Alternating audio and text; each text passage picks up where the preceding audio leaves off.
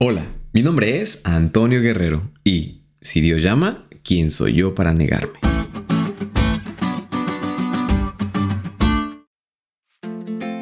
¿Qué tal amigos? ¿Cómo están? Feliz sábado. Hoy es el mejor escenario para comenzar con nuestro estudio de esta semana, porque espero que este día lo estemos utilizando para ir poniendo en práctica lo que hemos aprendido hasta ahora. La lección de escuela sabática nos ha mostrado cuál es el mayor ejemplo que podemos tener para nosotros, comprometernos también con la misión. Dios, el Padre, la revelación de su Hijo, Jesús, y el Espíritu Santo, en una obra triuna, nos deja clara la meta. Así que Dios nos llama. ¿Y quiénes somos nosotros para negarnos? ¿Y negarse de qué? Bueno, el texto clave de esta semana nos dice claramente, pero recibirán poder cuando venga sobre ustedes el Espíritu Santo, y me serán testigos en Jerusalén, en toda Judea en Samaria y hasta lo último de la tierra.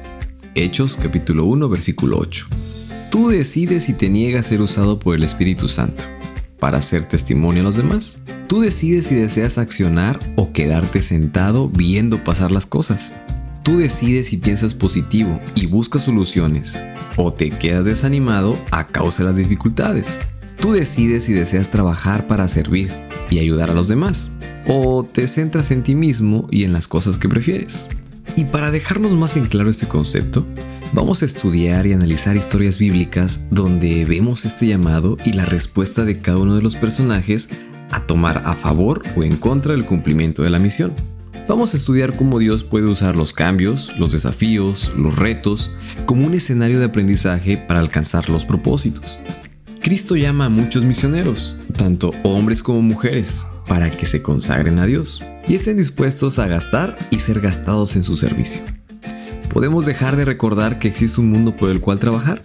¿No avanzamos paso a paso permitiendo que Dios nos use como su mano ayudadora?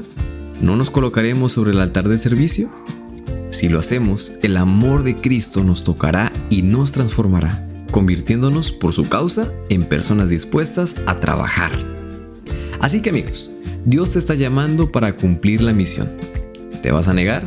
¿O le serás testigo en tu casa, en tu iglesia, en tu ciudad y en todo lugar? La decisión está en ti.